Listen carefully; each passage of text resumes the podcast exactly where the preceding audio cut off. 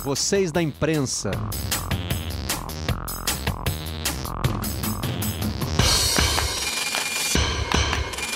Olá, amigos do canal Campeão, sejam todos muito bem-vindos a mais uma edição do Redação Home Office. Ontem foi a primeira e quando terminou eu me lembrei de uma frase do meu amigo Paulo Marcos, que era o editor de fotografia do Lance, o Lance que, aliás, né, falando em imprensa esportiva, deixou de circular nas bancas por todo esse problema aí causado pela pandemia, mas continua com a sua versão na internet. É, eu apertei o último botão da primeira edição do Lance, apertei o Enter, foi para a gráfica. Aí demos volta olímpica, comemoramos a gente estava acabando essa volta, o Paulo Marcos olhou para mim e disse: agora é só fazer tudo de novo todo dia.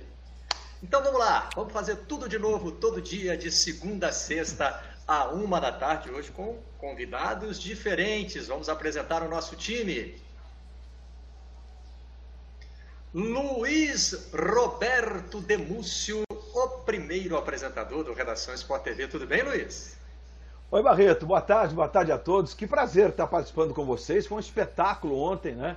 É, as soluções da tecnologia foram primorosas e cá estamos respeitando é, o isolamento social, mas discutindo os temas, como por exemplo a escolha do Ramon para ser técnico do Vasco. Ramon que inclusive jogou na seleção brasileira, como ele fez gol na Copa das Confederações e, claro, os assuntos pertinentes que envolvem os reflexos da pandemia no futebol, especialmente a questão do din-din Barreto. É, tem isso, está sendo muito discutido.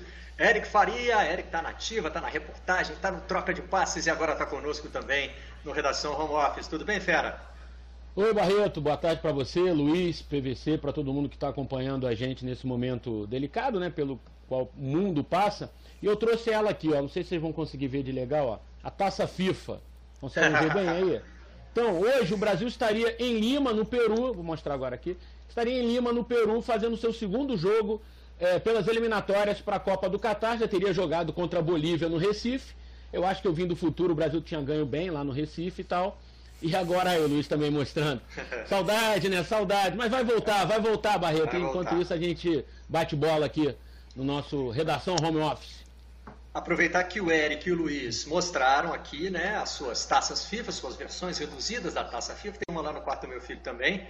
PVC certamente tem uma, eu já vou falar com ele daqui a pouco. Mas para lembrar que esta edição, como todas as outras do Redação Home Office, vai depois uh, ah, para a nossa home de podcasts dentro lá da aba do Vocês da Imprensa. O, o Fala Fera está continuando, Eric? Como é que você tem conseguido fazer? Não tenho conseguido, na verdade, assim, né? Porque dá, né? É, a gente precisa muito de convidado, né? Então, e eu tá com um convidado presencialmente, assim, né? Então, não estamos conseguindo, não. Mas eu vou tentar, eu vou tentar. É, tem, tem essa dificuldade, por isso que o Vocês da Imprensa, na verdade, está sendo substituído por essa versão diária do Redação Sport TV, para quem não consegue acompanhar nesse horário, né? E pode ouvir depois. Temos estreia no Redação Sport TV, hein? Na história do Redação Sport TV. Essa é a primeira participação de Paulo Vinícius Coelho, até que enfim, PVC. Seja bem-vindo. Uma honra, Barreto, estar com você, com o Eric, com o Luiz Roberto com você que está em casa. Vou, vou, destacar só uma da série Ideias Malucas para Resolver o Problema. A de hoje é a Premier League, que pode ter 92 jogos em 60 dias e em campo neutro, com jogadores concentrados e confinados depois de todos fazerem testes. Isso não é uma aprovação, isso ainda é uma sugestão, uma ideia para tentar privilegiar o aspecto esportivo. Ah, até queria aproveitar esse gancho que o PVC lhe dá para é, acrescentar aqui uma informação. Ontem nós debatemos qual seria o papel da CBF né, na retomada do calendário do, do futebol brasileiro. É, e eu, a CBF tem se reunido é, num comitê de crise, comandado pelo presidente Rogério Caboclo, e está em contato com a Comissão Nacional de Clubes, que envolve representantes dos clubes das séries A, B, C e D do Campeonato Brasileiro, e também com as federações.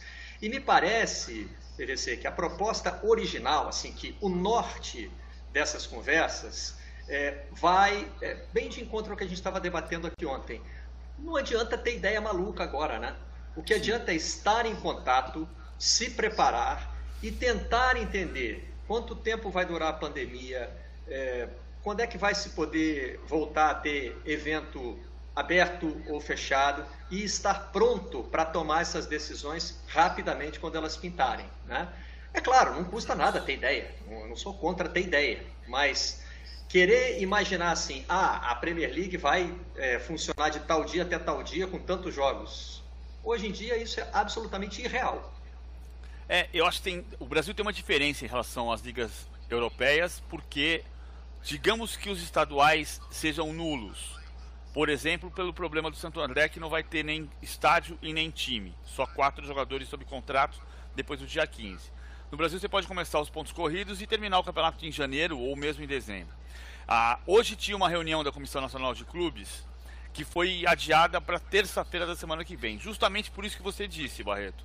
Não tem muito o que, o que mais deliberar. Né? Semana passada, os clubes, com a presença do Walter Feldman da CBF, decidiram dar os 20 dias de férias coletivas. No dia 20 se estuda qual é a situação e eventualmente mais 10 dias. A CBF prometeu entrar em contato com o governo para adiar as parcelas do Profut. Por enquanto, o papel da CBF foi esse, e de, e de criar alternativas A, B, C, D para um futuro calendário eventual. Ah, e os clubes disseram que iam resolver caso a caso, individualmente, as questões dos salários. Todo mundo vai pagar, ou pelo menos todo mundo que paga em dia, vai pagar dia 7 de abril o salário de março. Ah, o Palmeiras, por exemplo, vai pagar. Mesmo o Atlético Mineiro, que anunciou 25% de desconto nos salários, na, no quinto dia útil de abril vai pagar porque é o salário de março. O que está se discutindo é o desconto de abril. E aí a gente tem clubes como o Atlético que já anunciou, o Ceará que já anunciou, o Fortaleza que já anunciou, o Bahia que está estudando, o Flamengo que está estudando, mas o Flamengo tem mais caixa, e o Palmeiras que se comprometeu a cumprir todos os compromissos em abril, referentes a março, e depois voltar a estudar, entender o que vai acontecer. É, o Luiz Roberto citou aí a questão do din-din, né? Como ele disse. Eu vou ouvir o Eric primeiro, depois quero fazer uma, uma colocação para o Luiz nesse sentido. Fala, Eric.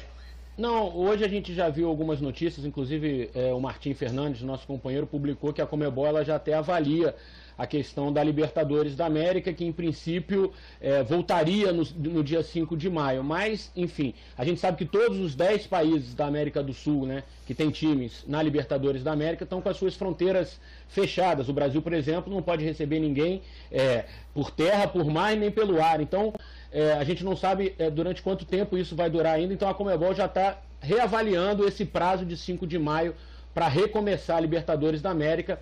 Acho bem provável que isso aconteça realmente. A gente não tem a menor condição de 5 de maio ter jogos pela Libertadores da América. Pelo menos acho não. que a gente não tem condição. Ah, tá aí uma previsão que não é difícil de fazer, né? bola rolando em maio é, é dificílimo, só se um milagre acontecer. Somos a favor do milagre, se ele acontecer, né? Será muito Mas precisa de 10 mas... milagres, né, Barreto? É, 10 países, né? É, exatamente, precisa de um milagre universal, precisa resolver a situação no, no mundo todo. Luiz Roberto, a CBF, nesse fórum de diálogo com os clubes, não conseguiu chegar a uma decisão unificada além da questão dos 20 dias de férias, que vai ser é, revisto assim que chegar o dia 20 de abril, né? Está contando a partir do começo de abril, quando terminar, clubes e CBF vão voltar a conversar sobre é, essa prorrogação ficou para conta dos clubes. Ontem nós discutimos aqui sobre, por exemplo, a declaração infeliz do presidente do Atlético Mineiro, que mais tarde participou do Bem Amigos e né, meio que deu uma arredondada no que ele queria dizer, está focado no interesse do clube. É que o presidente do Atlético ele é meio estourado, né? então de vez em quando ele, ele, ele fala umas coisas assim de sopetão e ele dava a entender que se o funcionário não quiser que vá embora para casa, você não pode falar isso de um funcionário que ganha salário mínimo, por exemplo. Né? Todas as situações têm que ser vistas mas vai ficar na conta dos clubes que estão conversando muito, que estão alinhados. É, clubes e jogadores precisarão se entender caso a caso, Luiz, sobre o que fazer com o que você chamou de din-din. Não, não tem dúvida. Inclusive, hoje pela manhã, o Walter Feldman, que é o secretário-geral da CBF, fez contato com os clubes, notícia que está inclusive no Globoesporte.com, para pedir que os clubes parassem de falar de ajuda financeira da CBF, explicando, e aí com, com razão, né, a CBF não é um cofre do dinheiro da, da, do mundo do futebol, como é o caso do governo federal em relação a nós, sociedade brasileira. É, certamente é, seria impossível mesmo para uma, uma, confederação que teve um balanço de um bilhão de reais, mas 100 milhões de reais de lucro. Então, é, é, esse fomento não deve vir em forma de dinheiro. Eu acho que a CBF tem esse papel, do ponto de vista institucional, de ser a grande mediadora desse debate, inclusive na sustentação jurídica. Porque todas as decisões que forem tomadas, elas podem ser alvo mais para frente de, de, uma, de uma enxurrada de ações na justiça. Então a CBF tem que tomar esse cuidado. A relação do, do desporto hoje é com o Ministério da Cidadania, é, cujo ministro é o Onyx Lorenzoni, né? e tem um secretário de esportes, e através desse contato, digamos, de intermediação, a gente pode ter uma sustentação jurídica para as decisões que vão ser tomadas, espero que de uma forma é, uniforme pelos clubes. É, obviamente que todos os acordos que forem feitos, é, no caso dos clubes que estão topando, aí os jogadores que estão topando 25% de redução, no Atlético Mineiro os jogadores ficaram quietos e aceitaram até por conta do discurso, depois até diminuído, digamos assim, no Bem Amigos de ontem pelo presidente Sete Câmara, mas é, é, esses acordos vão ter que ser assinados para que não haja depois um, um problema jurídico mais para frente. Mas eu queria acrescentar no debate sobre tempo, sobre prazo, uma informação é, do mundo que é muito importante. O primeiro país que dimensiona um tempo mínimo para o que está acontecendo, que foi ontem a Dinamarca, Barreto. A Dinamarca tem um sistema público de saúde que é dos, dos mais avançados do planeta. A Dinamarca tem um número de. É, é, quando a gente fala de UTI no Brasil, é, o Brasil tem que relativizar porque nós temos muito trauma no Brasil, né? Trauma por tiro, trauma por acidente de carro, então a gente tem um número grande mesmo de UTI no Brasil, mas normalmente esse, esse número é utilizado o tempo inteiro. O ministro da Economia da Dinamarca ontem anunciou o seguinte: a Dinamarca paralisa a sua economia por 90 dias. E o governo dinamarquês pagará 90% de todos os salários, sem redução, sem nada, de todos os salários. A Dinamarca é muito menor que o Brasil, eu sei disso. Mais mas pagará o, menor. o governo. É, mais rica e menor. Mas, enfim, é, não estou falando do dinheiro. É, a ação, do ponto de vista da economia, foi essa. Mas é um sintoma do, de um prazo. Quer dizer, a Dinamarca, é, diante de, uma, de um comitê de crise muito técnico, muito científico, paralisou a economia do país, que é muito pior, segundo eles, uma crise de saúde do que uma crise econômica, e está pensando em 90 dias para começar a pensar em retomar. 90 dias. Então, a Libertadores, como vocês disseram agora há pouco, é inviável pensar em 5 de maio, praticamente daqui a um mês. Então, a gente está no. Eu acho que é, é, agora a gente tem que meter os pés no chão, que não dá. Barreto, a questão do jogo de Milão está claro hoje, pelo noticiário que vem da Espanha, de que foi uma bomba biológica o jogo de Milão entre Valência e Atalanta, também para o que está acontecendo na Espanha. Olha a importância de não termos aglomeração antes da hora. Não é só o isolamento em casa, não. Então, assim, nós temos que botar isso no papel e entender que o exemplo que está vindo do restante do mundo, onde, onde o, a, a, pandemia chegou antes do que a gente, que não tem como, que tudo e que aconteceu de portão na fechado, né, Luiz? Não dá. Jogar, a gente até conversava outro dia, eu, Barreto e o, e o, e o, e o Serginho Xavier, que não vamos voltar, vamos voltar ao futebol jogar de portão fechado. Não faz é, sentido. Não faz o menor sentido, não, não, faz o menor sentido. Também faz o menor sentido. Então, mas então, eu, eu, é eu, queria aproveitar essa última fala do Luiz para jogar outro tema para vocês, que me parece bastante relevante. O futebol vai ter que é, discutir um tema que na, na sociedade brasileira já, já, começa a causar uma divisão muito forte. Me parece que hoje à noite vai haver outro é, pronunciamento em, em, cadeia pública do, do, presidente Jair Bolsonaro. E a, sensação que eu tenho, eu, eu, só acompanho o noticiário político, eu não quero aqui posar de especialista, mas é que as duas correntes estão muito antagônicas, né? Quarentena total ou simplesmente recuperar atividade econômica. E tem um, um trecho do, do depoimento eh, do representante da OMS, em que ele diz: Eu sou da África, eu sei o que significa ir para a rua todo dia. Me parece até que esse trecho vai ser usado hoje no depoimento do, do, do presidente como reforço dessa coisa de que a atividade tem que ser retomada. Na verdade, ele diz que a gente tem que discutir sobre essas pessoas. Né? Num extremo, como o Luiz já apontou, o governo pode tomar conta delas. Ó, parou a atividade, então eu garanto 90%. Nem todo governo tem condição de fazer isso. Vamos trazer aqui para o universo do futebol. Se os estaduais realmente acabarem e a CBF quer continuar com os estaduais, mas deixa aberta a possibilidade é, de não conseguir, né? porque tudo vai depender de quando voltar, tudo vai precisar ser rediscutido. O que, que se faz com os times que só têm contrato até o fim do estadual? O que, que se faz com esses jogadores? Eles simplesmente deixam de ganhar dinheiro, porque também tem um mercado pós-estadual, né? dos clubes que disputam a Série C e D, que vão ali buscar destaques dos estaduais. Né? E esse mercado também pode encolher. O que, que se faz com o prestador de serviço do dia de jogo? O que, que se faz? Né? Vamos lá no, no, exemplo que pode claro. parecer caricato, mas ele é real, é da vida das pessoas. O pipoqueiro que vende pipoca na porta do estádio, o que, que se faz com ele? Tudo isso, Eric, vai precisar entrar na pauta. Vai, Barreto. Inclusive, é, não é só a gente estar tá pensando no futebol profissional e, e quem está em torno do futebol profissional, como você falou, né? Os trabalhadores informais que vivem é, do público que frequenta os estádios. Mas eu diria, e o que faz com o futebol feminino, que tem muito menos recurso? Perfeito. O que faz com o futebol de base, que depende fundamentalmente do dinheiro que entra para o clube, né? Como time profissional, e que eles investem na base. Enfim, e, e todos esses times menores tem é, divisões de base menos estruturadas, garotos que moram nesses clubes pequenos, que dependem daquilo ali para viver, inclusive não é só o sonho de ser jogador, mas é o sonho de poder almoçar e jantar é, com alguma qualidade. Enfim, eu acho que o, o problema é muito maior do que propriamente o campeonato da Série A, o campeonato da Série B, terminar o estadual é, de São Paulo, do Rio, de outro estado qualquer. Eu acho que assim, é, é um futebol, uma vez no, no, seleção eu até chamei assim, o futebol invisível, né? Aquele futebol que quase ninguém vê, mas que faz parte de 90% do futebol do Brasil.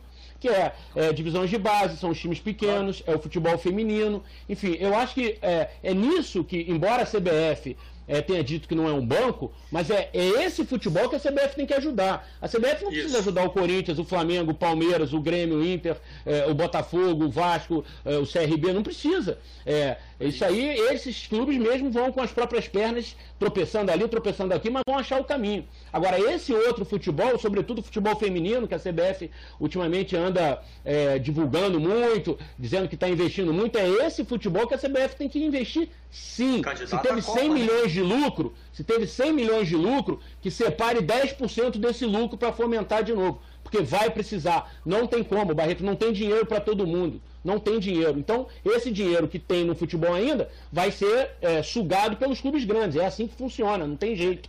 Então, a CBF vai ter que, vai ter que entrar acordo, é no futebol invisível. Não é no futebol grande, é no futebol invisível.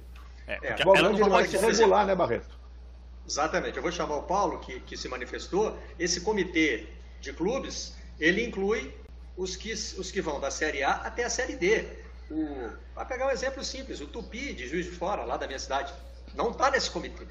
Né? E daqui a pouco vai precisar encerrar as atividades, vai precisar saber o que faz com, com os salários dos seus jogadores, então tem que ampliar esse debate. PVC chamou. É, difundir é um verbo que desapareceu do futebol brasileiro, né? E, e, e, o papel de cada federação, de qualquer modalidade, é difundir o esporte. Então é o que o Eric falou, ele tem toda a razão. A CBF não precisa ser avalista de caloteiro. Que o grande problema de fazer acordos coletivos no Brasil é a cultura do calote. Como é que o, o Vasco hoje diz pro seu jogador: vou te cortar 25% do seu salário? Mas você já cortou 100% no mês passado. Então como é que faz? Agora, a palavra-chave é consenso. Tem, desde o primeiro dia eu estou lembrando o Campeonato Paulista de 1918, que eu acho que é um exemplo. Por quê? O campeonato ficou parado por três meses em função da gripe espanhola, era uma pandemia, e quando voltou, o campeonato só teve campeão porque houve o bom senso de todo mundo entender que só se ia realizar os jogos necessários para o título. Então o Santos foi quarto colocado com 12 jogos e o Paulistano foi campeão com 17. Se não tivesse consenso, se o Santos batesse o pé e dissesse é a minha sardinha que vai ficar na brasa, não tinha campeão. Até hoje. Por isso é que a palavra-chave é liderança. E, e, tem um vácuo de liderança. Ontem até o Sérgio Sete Câmara no Bem Amigos foi na direção de um outro dirigente que eu escrevi no final de semana, que disse que a miséria vai unir os clubes brasileiros. Eu tenho dúvida disso. Mas tomara que sim, que vá para o consenso. Fala, Esse Eric. é o papel da CBF, né, Barreto? Ouve o Eric e o Luiz, os dois chamaram na sequência. Não, não, eu concordo com o PVC. Eu acho muito difícil que os clubes se unam. Acho muito difícil, assim. Torço para eu estar errado, mas acho muito difícil. É, mas eu Fala, acho Luiz. que o papel da CBF, eu acho que o papel da CBF, o Eric foi brilhante, é isso. A CBF tem que pensar no caso do Dindim, onde não vai andar se não tiver o fomento financeiro da CBF. E no mais, ela tem que assumir esse papel. É um papel que a gente está reclamando das autoridades do país, então a gente tem que reclamar também do nosso nicho de mercado, que é o futebol, responsável por 1% do PIB. E a CBF tem que ter essa participação como a grande mediadora de um acerto, mesmo que nesse acerto haja é, figuras discordantes. E mais, no caso dos contratos de 90 dias, que é o prazo mínimo, para renovar você teria que fazer 90 dias, é um assunto que tem que ser levado na esfera jurídica para o Ministério, para você ter embasamento jurídico de como agir. Embora hoje já o, o, presidente Campelo do Vasco, me parece que foi o primeiro dos times grandes a se manifestar, Sim. que se se alongar um pouco mais, não tem campeonato estadual mais, porque não vai dar para jogar, não cabe priorizar o campeonato brasileiro. Acho que a gente começa a ter, enfim, gente que está botando a mão na consciência e percebendo que não tem jeito. É, é, clubes vão perder se não houver sequência dos campeonatos estaduais? Sem dúvida. Os grandes favoritos vão deixar provavelmente conquistar um título, não nem todos, mas muitos conquistariam os títulos, e assim sucessivamente. Então é hora da CBF passo. liderar. Como é, que, é, é o próximo é. passo, não tem dúvida. Aí o próximo passo é o seguinte, Luiz, que aí você vai ter que ter o um consenso no Estado. Porque, por exemplo, semana passada eu conversei com o Edgar Montemor, que é o diretor executivo do Santo André, que vai ficar sem contrato depois do dia 15, depois do Campeonato Paulista, e, e e a pergunta, a pergunta do Santo André é: então eu vou ser campeão? Não. Não, Não então você tem que ter o um consenso. Você faz a classificação geral para apontar o classificado para a Copa do Brasil, para a Série D, os rebaixados, ou você diz: o campeonato foi nulo, que é a minha posição. Se não der para fazer estadual, campeonato nulo, asterisco, nulo. e na temporada que vem volta para onde estava. Não, não vai ser o Santo André que vai perder, nem vai ser o, o líder da Série A2. Vai ser o, todo mundo está perdendo. Nós estamos perdendo. É, todo mundo é louco para sair de casa e não pode, não tem como. Perfeito, PVC. O... Eu tô nessa esteira aí já tem um tempo, viu, Barreto? Campelo falou com o Capelo, né? Alexandre Campelo, presidente do Vasco, é, deu essa declaração citada pelo Luiz Roberto ao nosso companheiro Rodrigo Capelo. É, o presidente do Vasco, que é também representante do estudo junto ao Profut, tem uma discussão é, que a CBF está intermediando também com relação ao Profut, ao governo, para facilitar linhas de crédito, enfim, né, para fazer esse dinheiro aparecer. O caso do Vasco foi mencionado ontem aqui no Redação Home Office, porque né, é, é, é, um caso sintomático. Né? É, um, é um clube que já tem dificuldades financeiras no seu dia a dia, né? mesmo fora de uma crise inesperada como essa. É, aliás, o Vasco anunciou o seu novo treinador, partiu para a decisão mais pragmática, mais, até eu diria, até mais simples de tomar sem querer desvalorizar o contratado, que é o Ramon Menezes, ex-jogador do clube. Fala, Eric. Então, essa, é, só, só, só para terminar essa história do presidente do Vasco nesse, nesse tema, a gente lembra que o presidente do Vasco também foi à sede da Federação do Rio e votou pela continuidade do Campeonato Carioca, quando o mundo inteiro já tinha é, parado com o futebol, praticamente o mundo inteiro parado com o futebol. É por isso que eu não acredito muito, assim, eu espero estar errado, mas é por isso que eu não acredito muito é, nesse papo de união, de mesmo objetivo. Acho que é, cada um vai olhar para o próprio umbigo quando isso aí acabar, infelizmente. Tomara que eu esteja é, errado. Eu... Eu também, eu temo o casuísmo, histórias como essa que o PVC citou, assim, de um clube que possa dizer, ah, então eu é que sou o campeão, e, e, e queira, por exemplo, entrar na justiça para isso, atrasando yeah. o retorno do, do yeah. futebol mais, mais ainda do que já é, do que já é necessário. É, com relação à contratação do Ramon Menezes pelo Vasco, ela está evidentemente influenciada pelo momento, né? Claro. E repete uma condição. fórmula do Botafogo, né, Barreto? O Botafogo, quando tinha o Antônio Lopes e, e o Jair Ventura era um auxiliar e aí o Lopes falou, não, vamos bancar o Jair Ventura e vamos, vamos apostar nele, vamos ver até onde vai. É, ele conhece o grupo, o Antônio Lopes voltou para o Vasco agora também, né? Essa foi a contratação do Vasco, não é de um técnico, mas é de um coordenador técnico, a gente pode chamar assim, né? Não sei se é esse o termo que o Vasco está tá usando, mas enfim, na prática é isso e apostando numa solução caseira. O Ramon foi jogador do Antônio Lopes, fez parte do grande Vasco do fim dos anos 90, duas vezes campeão brasileiro, campeão da Libertadores, campeão da Mercosul, enfim. É, esse Vasco é, é o que está na memória de todo torcedor do Vasco. Tem dois pilares ali hoje à frente do futebol, que são o Antônio Lopes e o Ramon, repetindo um pouco o que deu certo no Botafogo com o Jair Ventura naquela época. O Antônio Lopes era o coordenador técnico do Botafogo. Né? Eu acho uma excelente escolha, viu, Barreto? Ah, desculpa. Sim, fala, PVC. Já passa o PVC, vai, Luiz. Não, vai você, Luiz. Eu chamo o PVC Obrigado. na sequência. Claro, eu acho excelente escolha o, o Ramon. Exatamente pelos, pelas, pelas valências que o Eric falou sobre o Jair Ventura. O Ramon já está ali há um tempão. O Ramon foi um excelente jogador de futebol. O Ramon tem muita personalidade. Que a personalidade que eu digo é o seguinte: ele sabe como exercer a autoridade dele imposta com limites que vêm do conjunto. Ou seja, é, eu vou cobrar o jogador que está aqui, É, porque primeiro eu conheço, joguei, joguei bem, estou aqui há um tempão, sei o que está acontecendo e sei também que o salário está atrasado. Então me parece que o Ramon sabe trafegar bem nesse tipo de autoridade. E vai ter o respaldo do Antônio Lopes, né, que sempre foi alguém que soube exercer essa autoridade, mesmo em, momento, em momentos de, de crises financeiras importantes. Então acho que o Vasco faz uma excelente escolha, porque não, não é um achismo o Ramon, né? É porque muitas vezes a gente fala, é, bota um, um nome novo. Aí o sujeito traz um cara que não, não conhecia nem em São Januário, por exemplo, né, no que estamos falando do Vasco. Então é importante que essa figura tenha exata dimensão do que se trata. E o Ramon tem, não só porque foi o ídolo do Vasco? É, como está é, lá já há um tempo trabalhando na comissão técnica permanente do clube. Acho que é a hora do Ramon. Eu, eu acho bem um acerto bem legal e acho que é um caminho que pode ser seguido por outros clubes do Brasil em momentos de crise, né, de falta de técnico, de ter um nome de peso e tal, que pode, pode acontecer. O São Paulo tentou fazer isso com o Jardine, né, hoje na CBF, mas os resultados não vieram e teve que mudar um pouco o curso do, do, do que tinha sido programado para fazer, que também era mais ou menos nesse, nesse sentido aí, Barreto. É, é que acabaram também as parcerias. Né? O Vasco tentou no ano passado com o Vanderlei Luxemburgo, esse ano com o Abel, trazer grandes nomes que topassem a situação financeira, entender que o salário ia atrasar e fizesse até uma mediação junto aos jogadores nesse sentido, para que eles também pudessem comprar a briga, né? É, sem ter essa. É, é, esquisito dizer isso, né? mas sem ter a expectativa de que o salário ia pingar na hora certa. PVC, você tinha chamado. É, o Lopes é um caso daquilo que a gente cobra às vezes de técnicos brasileiros, que ele, quando decidiu mudar de função, foi estudar. Ele foi estudar para ser gerente de futebol e para mudar de, de, função.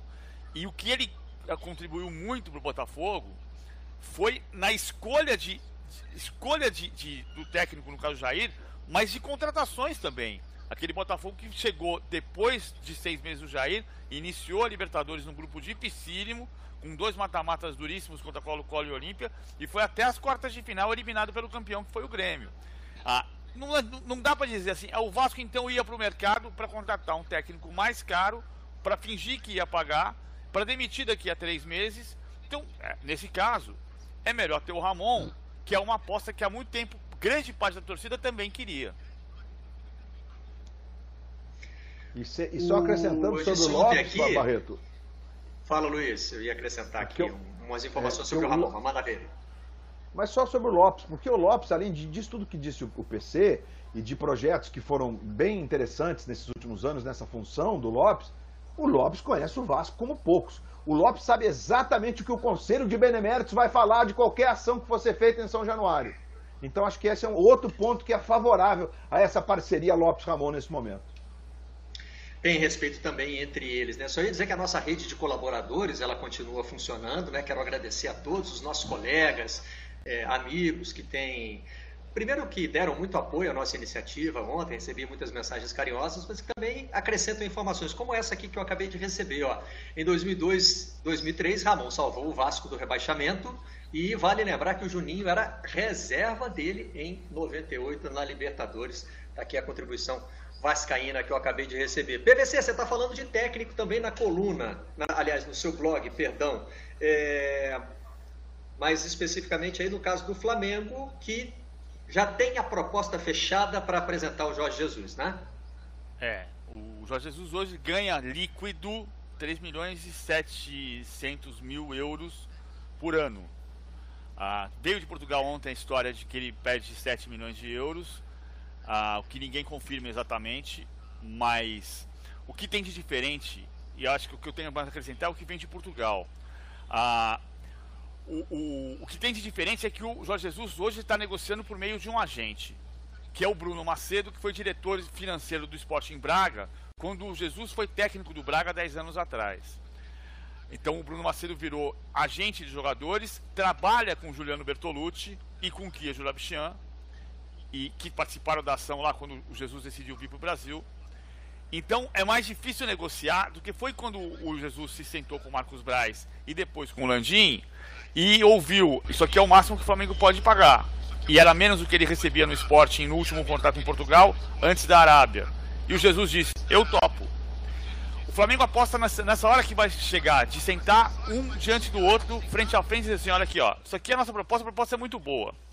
O que, que pode acontecer além disso? Ah, qual clube português, por exemplo, poderia fazer uma oferta pelo Jorge Jesus? Só o Benfica. O Benfica tinha um investimento em bolsa de valores que ele ia fazer, de colocar papéis na bolsa por 30 milhões de euros. E quando ele percebeu a crise do coronavírus, ele recuou e preferiu ficar com o dinheiro na mão. Apesar disso, de estar capitalizado, o presidente Luiz Felipe Vieira, que trabalhou com o Jorge Jesus, entende que não é momento de investimento. Mas ele, vai, ele é candidato à reeleição em dezembro e a plataforma dele é ganhar na Europa. Só tem um técnico viável para o Benfica capaz de ganhar na Europa, só o Jorge Jesus. Isso não significa que o Benfica vai ser capaz de fazer uma proposta como a do Flamengo, que eu acho que vai ser imbatível. A outra hipótese, o Porto, nesse casuísmo, ser declarado campeão português uh, porque ele é o atual líder. O campeonato se encerra e ele é declarado campeão português. Casuísmo. Nesse caso, o Porto sabe que recebe 40 milhões de euros pela participação na fase de grupos da Champions, que ele não pôde participar nessa edição porque foi eliminado antes. Neste caso excepcional, o Porto poderia ter uma condição financeira que ele hoje não tem.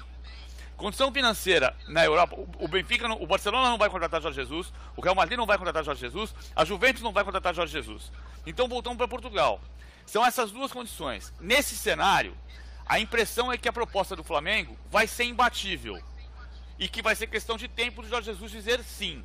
Mas tem um agente no meio que está forçando um pouco a mão. Não sei se o Eric tem alguma informação uh, a mais ou diferente do que eu falei.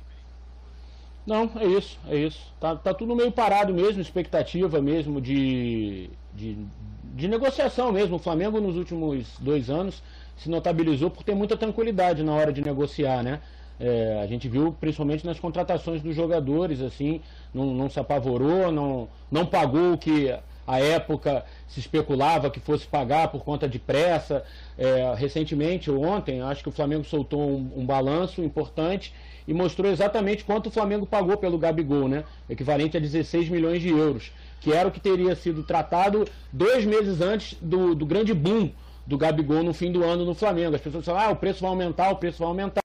E o Flamengo foi dando tempo, foi dando tempo. O Marcos Braz e o Bruno Spindel é, se notabilizaram por esse sangue frio, assim, né? O Marcos até brinca, sangue no, é, gelo no, sangue no gelo, né? Gelo no sangue para negociar, gelo no sangue para negociar e, e, e, acho que o mesmo vai acontecer agora com, com o Jorge Jesus, assim, é, exatamente o que o PVC falou, assim. Eu imagino que o Jorge não vai receber algo melhor financeiramente e aí, no aspecto esportivo, assim, onde ele vai ter um desafio maior? Ele que fala tanto em, em, em ser campeão, em ganhar títulos, em conquistar, onde ele vai ter um desafio esportivo maior, Barreto, PVC, Luiz e amigos? Em Portugal não vai ter. Porque o que ele já ganhou no Benfica, o que ele pode ganhar no Benfica, ele já ganhou. Ele não vai ganhar uma Champions com o Benfica. Cá entre nós, né? Cá entre nós, eu acho muito pouco provável que ele ganhe uma Champions com o Benfica. Pois é. E, e, e, no Flamengo ele tem esse desafio esportivo, além de ser muito bem remunerado, porque nós estamos falando, o PVC falou em 3 milhões e meio de euros por ano. É, que ele tem um aumento. É, a premiação que ele conquistou é, com os títulos é, pelo Flamengo beirou aí a casa de muitos dígitos, viu? Muitos dígitos além do salário. Então, é, eu acho que a vida do Jesus no Flamengo ela está muito bem resolvida, assim, a não ser que ele tenha alguma questão familiar que ele queira voltar para Portugal. Aí é uma coisa que vai muito além do futebol, né? Ele tem dois pontos a favor, né? Dois pontos a favor nesse momento do, do Jorge Jesus. É, o ponto esportivo e financeiro ditos pelo presidente Rodolfo Landim do Flamengo. Né? Primeiro, o Landim disse que ele entende que o Jorge Jesus está entre os maiores técnicos do planeta, que realmente é um outro padrão de, de, de, de comissão técnica, de treinador, quer dizer, ele reconhece a capacidade do Jorge Jesus, além dele já ter conquistado a torcida, etc. Ele já fez, percorreu esse caminho. E o outro ponto a favor dele é que hoje o Flamengo, como disse o Eric, o Flamengo divulgou hoje, ontem, o Flamengo divulgou o balanço e o presidente disse que acha que os impactos da pandemia serão absorvíveis. Foi a expressão que ele usou pelo Flamengo. Ou seja, é, o, Jorge tem, nesse caso, garantias de que vai continuar navegando segurança, no cenário né? ro, segurança, robusto financeiramente. Barreto. Vamos falar de outro treinador agora. Rapidinho. Fala, Eric. Não, só para mostrar como a nossa audiência tá, tá legal, acabei de receber uma mensagem assim, ó. O agente quer que ele fique no Flamengo. Mas quem te mandou essa mensagem foi o agente, não? Foi outro? Não, fonte, não foi o agente. Fonte, não fonte. se revela a fonte, né? Eu quero falar de outro treinador agora, do Tite, da seleção brasileira, que vai precisar reprogramar todo o seu trabalho, né?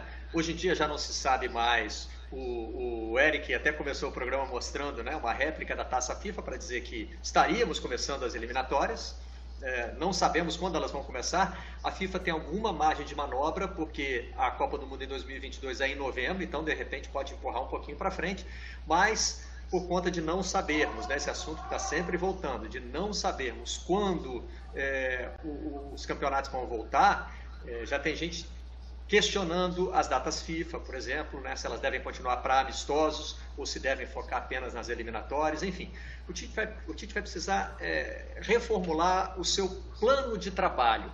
E ele deu uma entrevista a, ao L'Equipe, um jornal esportivo francês, é, e ele diz que a seleção de 82 é o, o time preferido. O, o Tite é, como jogador, é meio que contemporâneo, né?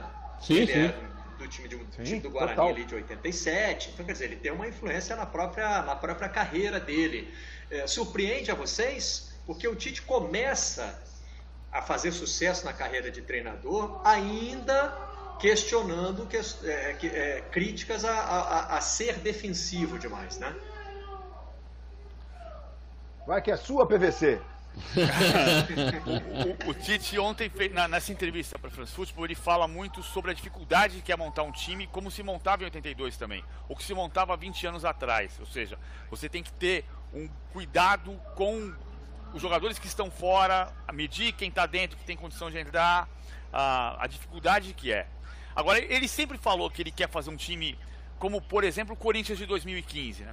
A gente ficou muito nesse tom de que o Corinthians joga do mesmo jeito há 12 anos, mas o Corinthians de 2009 do Mano era diferente do do Carilli de 17, era diferente do do Tite de 15, que era aquele time de Jadson, Renato Augusto, Elias, Malcom, Wagner Love na frente no segundo turno, que foi campeão brasileiro jogando bonito.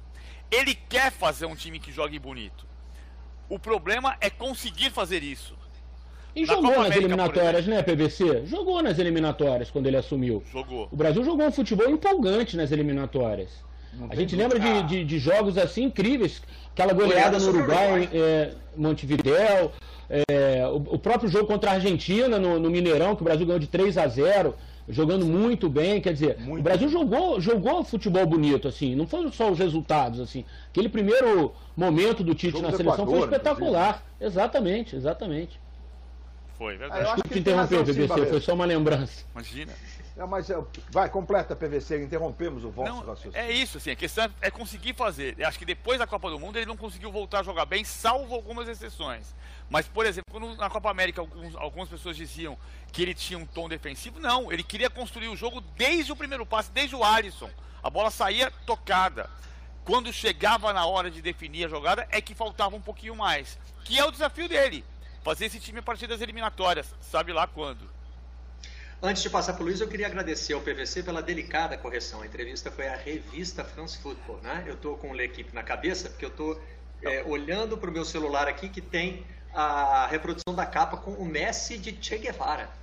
É um assunto É o mesmo grupo. na redação de ontem. É o mesmo grupo e o, e o- na redação de ontem nós debatemos né, o papel do Messi como representante dos jogadores do Barcelona que propuseram à diretoria uma redução de 70% nos seus salários. Fala, Luiz.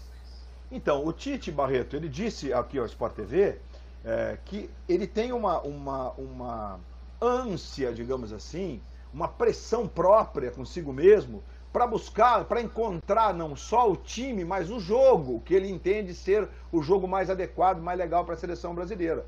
E acho que assim é, é que funciona, porque mesmo as nossas seleções, e a gente teve seleções que inclusive que venceram, não talvez com a mesma plasticidade, o mesmo futebol, é, não só é, tecnicamente, mas taticamente, a seleção de 70 é uma referência do ponto de vista tático no, no cenário internacional, a história do, do, do ponta recuado, enfim, que era o Rivelino, né, um ponta meia, é, era praticamente um 4-2-3-1 que, que aquele time jogava, exemplo do Flamengo.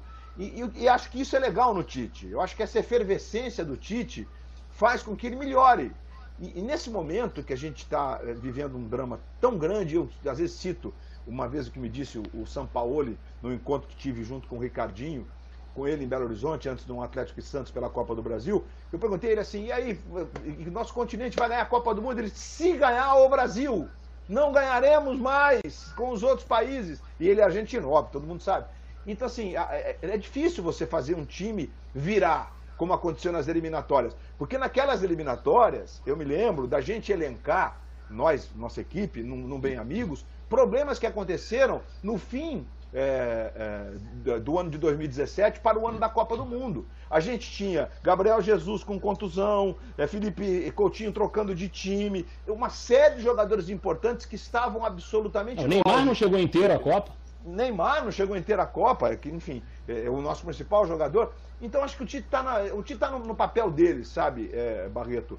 Acho que ele, ele é um cara que tem essa, essa capacidade de, de, de trazer para ele mesmo tudo que se, tudo que tudo está acontecendo e processar isso e fazer disso um conceito de seleção, de importância dessa instituição para nós brasileiros e, claro, como técnico de campo, fazer com que o time possa jogar o melhor possível. E nos últimos jogos ele tem sido mais efervescente na, na, na forma do time jogar. Né? Ele tem trocado hum. sistemas durante o jogo. Enfim, ele está buscando. Eu acho que ele está, eu acho que ele está no caminho. Efervescente, gostei dessa. Mas o jogo da seleção brasileira está em crise, não está não? Ou tá estava até essa tá parada? Em crise. Não, sim, sim, não está legal A gente não, não, tá, não tá legal. Na própria Copa América, exato. Na própria Copa América, sim, o Brasil alternou muito. Assim, às vezes fazia um primeiro tempo ruim, aí jogava bem o segundo tempo, aí ficava a expectativa que no jogo seguinte se repetisse o segundo tempo, e aí jogava por 15 minutos, enfim. Assim, o Brasil fez um jogo muito competitivo contra a Argentina na semifinal, e aí o jogo propõe essa competição mesmo. Acho que fez um jogo assim muito bom contra o Peru é, em Itaquera, quando ganhou por 5 a 0 e na final fez um jogo seguro, com a atmosfera toda a favor e tal. O, e depois, assim, a série de seis amistosos foram terríveis, assim, né? O Brasil jogou muito mal, muito mal, mesmo com vários jogadores que estavam na Copa América. E aí eu acho que o grande desafio do Tite agora, é, além de tudo, vai ser é, contornar possíveis focos de pressão que ele vai receber se a seleção não engrenar nas eliminatórias. Acho que realmente assim o Tite vai ser muito contestado e aí ele vai ter que ter é, o sangue frio é, que já teve muitas vezes é, nos clubes pelos quais ele passou. O PVC, o Luiz, vocês lembram no Corinthians, enfim, que é mais pressão do que treinar o Corinthians e às vezes com sequência de, de maus resultados, enfim. Eu acho que esse talvez seja o grande desafio dele também, além de encontrar o jogo, como disse o Luiz, é, suportar muitas críticas caso os resultados não apareçam de imediato. Quer saber o que é a pressão do Corinthians? Pergunta para o Thiago Nunes, né, PVC? Talvez um dos técnicos brasileiros que tenham. É, não vamos falar agradecido porque a situação é trágica, né? A gente não pode fazer é, essas ligações assim, mas de alguma maneira se beneficiou aí do fato de que os campeonatos pararam, né? Mas ainda tem pressão lá, né? tem gente dizendo que quem está segurando ele é só o Duílio, que o Andrés não segura, mas acho que o Andrés está segurando sim. Ah, o, Andrés não, o Andrés não quer demitir o Thiago Nunes. O Tite passou essa pressão muito grande, principalmente depois do jogo do Tolima, a gente sempre lembra disso. O tinha o clássico contra o Palmeiras no domingo e no treino do sábado, já no CT da rodovia Ayrton Senna, a, o CT Joaquim Grava, tinha uma movimentação, uma movimentação enorme de torcedores gritando eh, cantos contra a torcida, contra, contra os jogadores, contra o Tite, contra o Andrés, contra todo mundo. E aí o Corinthians venceu o Palmeiras por 1 a 0 e, e deslanchou para aquele ano em que foi campeão brasileiro mais tarde. A questão seleção voltar a jogar bem, é que tem essa pressão que o Eric falou bem, começar eliminatórias quando elas começarem, talvez em setembro, tem o perigo de tem que ganhar da Bolívia em casa, tem que ganhar da seleção peruana fora de casa para começar a ter um pouco de paz para a sequência do trabalho. Queria agora trazer aqui números do espião estatístico, né? Esse também é o momento em que a gente pode olhar com calma para o que já aconteceu na temporada, porque tem, porque tem acontecido nas últimas temporadas dos principais clubes brasileiros, né? E tentar entender algumas coisas. O São Paulo tinha acabado de começar o trabalho. Aliás, nem sei se começou, né? Ele só foi para a beira do campo, um jogo contra o Vila Nova. Viu o clássico, depois foi para foi a beira do campo no, no, no jogo contra o Vila Nova. É, e o espião estatístico aponta aqui que um problema que ele vai ter que defender, que ele vai ter que corrigir, eu usei a palavra defender porque é justamente defesa, o tema, né? É a falta de consistência defensiva do Atlético. É o cara, o, Luiz citou o, o São Paulo aí, do São Paulo aí, quando falava da seleção brasileira, e foi, na, foi nessa hora que eu, que eu fiquei com essa curiosidade aqui. É o cara certo para arrumar um time que tem tido uma inconsistência defensiva? Ou será que o Atlético vai naquela linha de que a melhor defesa é o ataque e o São Paulo, é, com o estilo dele, que é de propor o jogo, vai, vai conseguir mudar isso, hein, Luiz? Então, porque o, o São Paulo, ele é muito efervescente, já que você gostou da palavra, vou repetir. Adorei. É, porque é, é, é, é na, na, mudança do sistema tático, né? O ano passado mesmo, o Santos em vários jogos optou por, por jogar com três zagueiros, aí o time ia bem, ganhava o jogo, o jogo seguinte ele mudava, fazia uma linha de quatro, colocando um, um, um volante com mais características ofensivas, muitas vezes o próprio Carlos Sanches ali, que foi um jogador, talvez junto com o Soteldo, eles foram os maiores destaques do Santos, que terminou vice-campeão brasileiro, é bom lembrar. Mas eu acho, Barreto, que a questão do Atlético, sinceramente, me permita meio que discordar do amigo, não é, não é tática nesse momento. A questão do Atlético é uma filosofia na construção do elenco e na construção do seu departamento de futebol profissional. O Atlético, desde o fim da Libertadores que ganhou, e da Copa do Brasil depois, o Atlético meio que ficou amarrado aquelas filosofias que foram implementadas ali e não percebeu que a mudança de elenco implica necessariamente em, em mudanças de filosofia às vezes. E aí o Atlético nos últimos anos fez um elenco muito duvidoso, na minha forma de ver, que não era capaz de ganhar título, e agora o presidente Sérgio Sete Câmara corre um risco quando diz né, que o Atlético passará a ser um dos cinco gigantes. E não sei em que prazo, porque isso vai levar a torcida a cobrar resultado compatível a isso. E pode causar um desconforto no São Paulo. Porque é óbvio que não será um técnico, senão era muito fácil. Né? Contrata o Pepe Guardiola e é campeão da Champions. Né? Não é assim que funciona. Então o São Paulo vai dar ao Atlético certamente um ganho no seu departamento de futebol profissional. Eu não tenho dúvida disso. O São Paulo é muito capaz. Agora, o São Paulo na Copa do Mundo foi muito mal. Ele também erra. O São Paulo fez da Argentina uma grande bagunça na Copa do Mundo, embora os puristas digam que no jogo contra a França ele esteve na iminência de virar o jogo, e é verdade, porque o futebol é sempre uma bola assim, é, muda tudo. É, e é verdade, né? Foi um grande jogo, talvez um dos grandes jogos da Copa, o, o Argentina e França. Então Agora... eu acho que assim. É, sim, sim, Eric, acrescente. Não, não, é só para acrescentar essa questão que você falou do elenco do Galo. É, naturalmente, a gente viu de um ano para o outro a tentativa de dar uma rejuvenescida. É, isso era evidente no, no, elenco do Atlético. Era um elenco com uma média de idade alta e, e, que, por vezes, numa temporada desgastante como é a nossa aqui, faz diferença. E a questão do, da defesa, como o Barreto falou, é, tá claro que é uma preocupação do São Paulo, porque, pelo noticiário que a gente acompanha de Belo Horizonte, uma das indicações de reforços do São Paulo é o zagueiro do Santos, o Veríssimo, que trabalhou com ele. Ou seja, o próprio São Paulo já detectou que precisa uh, reforçar o setor, né? É, e é, é com aquela característica outra, outra que os times do São Paulo pedem, né, PVC? É, o, eu acho que a grande vantagem do São Paulo hoje é que ele, ele chegou naquela coletiva, que não foi uma coletiva, né, não foi uma entrevista coletiva, o assessoria de imprensa do Atlético, a comunicação do Atlético, organizou uma entrevista com perguntas recolhidas dos, dos jornalistas, porque o, a cidade do Galo já estava fechada. E o, o São Paulo lamentou começar da estaca zero em março. Agora ele vai começar da estaca zero na estaca zero, para todo mundo. Digamos menos para o Flamengo, um pouco, mas mesmo o Flamengo vai começar de novo, fisicamente. Não vai começar de novo taticamente. É. Então ele vai começar da estaca zero quando todo mundo estiver na estaca zero. Aí tem um perfil de jogadores que ele deseja, o Lucas Veríssimo é um deles, o Arangues é outro desses. A semana passada surgiu a informação de que o Atlético poderia negociar com o Scarpa. O Alexandre Matos desmentiu. Esse nome não está na lista do Sampaoli.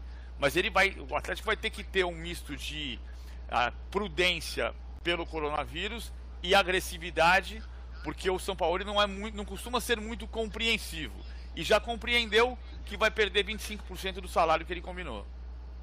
Ah, só mais e um o Atlético detalhe, também não costuma ser muito compreensivo com seus treinadores, né? A gestão Sete Câmara é uma gestão impaciente com treinadores, mas isso não vem de hoje. Se você acompanha aqui o levantamento que faz o, o espião estatístico no Globoesporte.com, você, você vê que vem muito mais de trás. Quando o time começa a oscilar defensivamente, levar mais gol, já se cria uma crise e cai o técnico. Luiz Roberto chamou.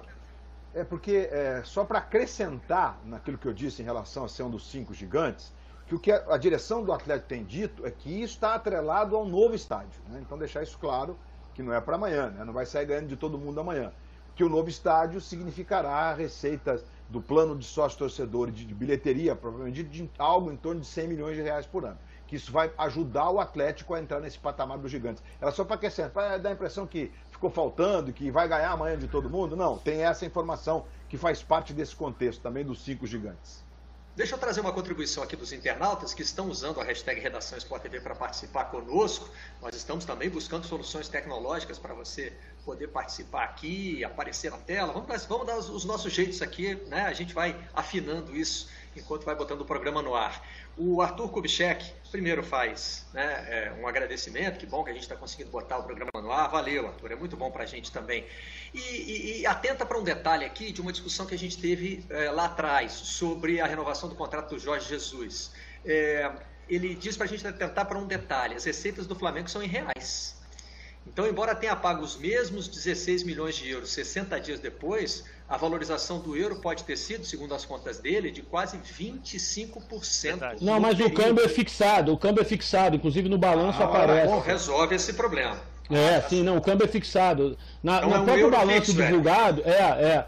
Você aparece a moeda é dólar ou euro e do lado aparece o, o Michael, por exemplo, ele foi cotado, embora seja uma transferência é, é, interna, né, nossa, do Goiás para o Flamengo, ela foi cotada em moeda estrangeira com um câmbio é, fixado. Então, tudo isso é, faz parte da negociação também.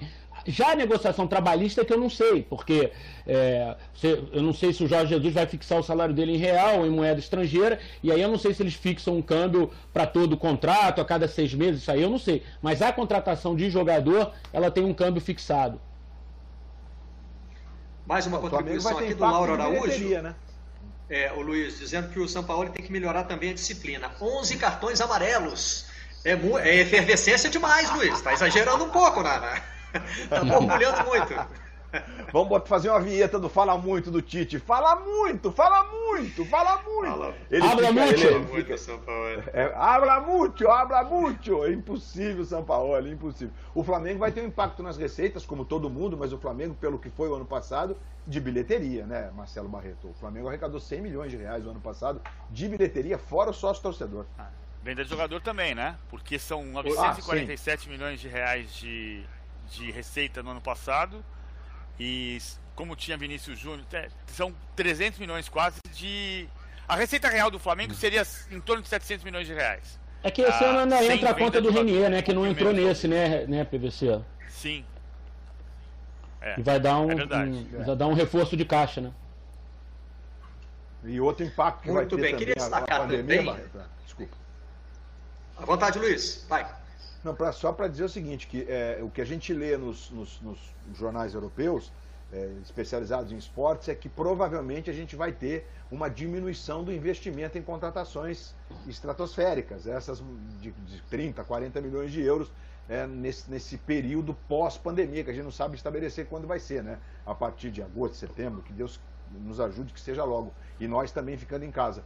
É, mas a gente vai ter uma diminuição da venda de jogadores nesse padrão aí no, nos próximos, talvez, dois, três anos. É um outro, outro ponto que será sentido por clubes que são vendedores. E no Brasil nós temos vários deles, né?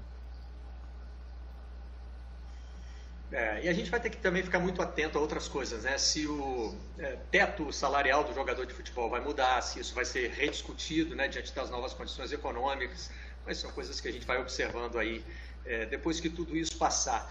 É, só queria aproveitar para destacar que o Atlético está também oferecendo o seu centro de treinamento para construção de hospital de campanha. Né? Então, é, nesse momento da pandemia, muitos clubes têm se mobilizado e vale a pena a gente destacar qualquer iniciativa nesse sentido. Tem dedinho levantado. Fala, Luiz Roberto. É, só para deixar claro também que a questão que envolve os, os, os hospitais de campanha nos estádios brasileiros, e isso é uma decisão maravilhosa, foi tomada, porque são espaços que têm estrutura, inclusive, de hidráulica, com os banheiros todos, aquilo, aquilo vira ambulatório e tal. É, uma, a situação é perfeita.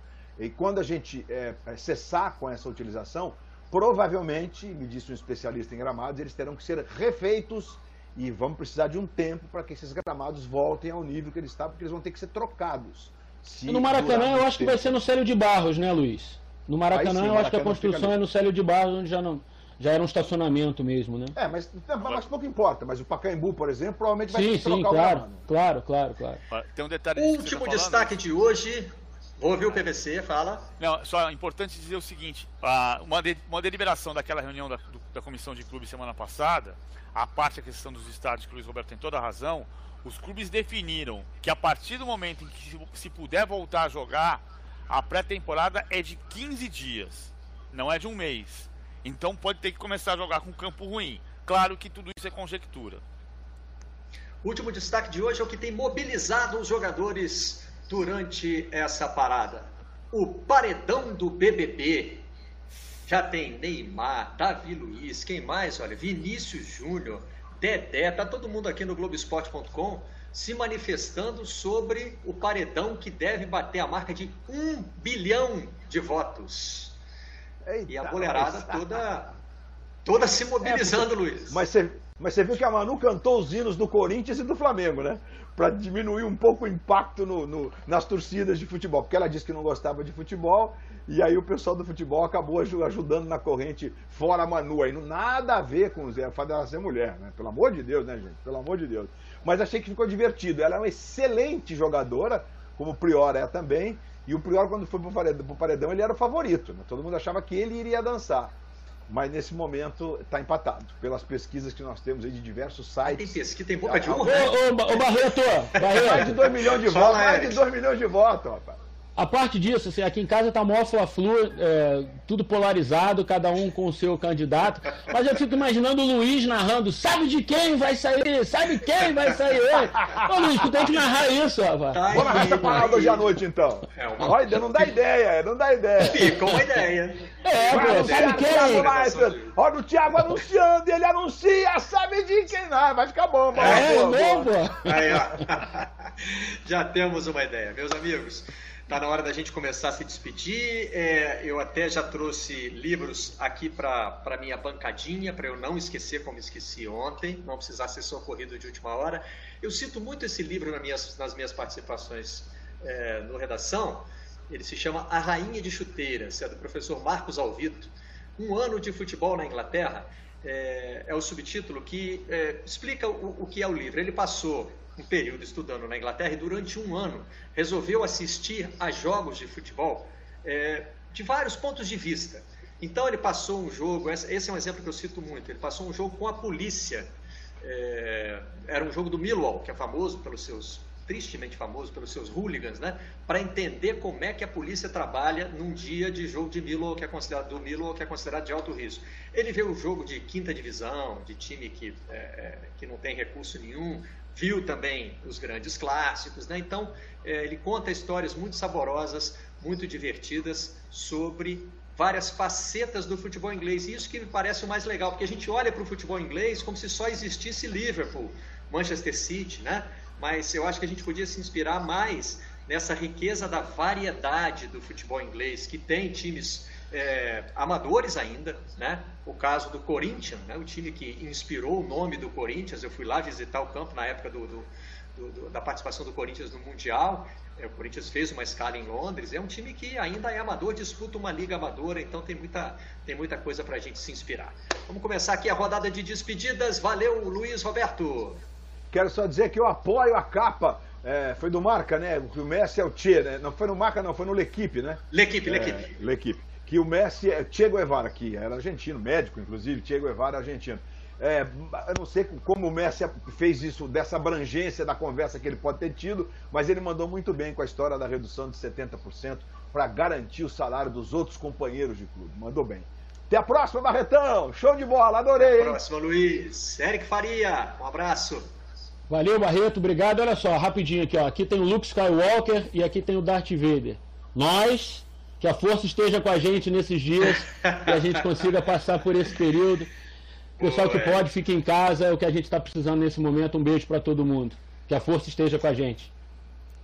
Valeu, Eric. PVC, que honra ter você no Redação Sport TV. A que honra, prazer, pode sempre. A honra é minha, a honra é minha. Só colocar, você falou de futebol inglês, a, com a venda do Newcastle, dos 20 clubes da Premier League, 17 vão ser de investidores internacionais. Só tem Tottenham. Chineses, no caso do Newcastle. Burley, né? no, não, sauditas, no Newcastle. Sauditas, ah, só Tottenham, Burley e tem um terceiro clube que eu não estou lembrando agora, mas são 17 dos 20 clubes que vão ser controlados por investidores internacionais. É, mais Obrigado, um dos aspectos do honra. futebol inglês para a gente olhar com cuidado, né? É, será que todos os exemplos são positivos? Será que a gente tem que imitar tudo?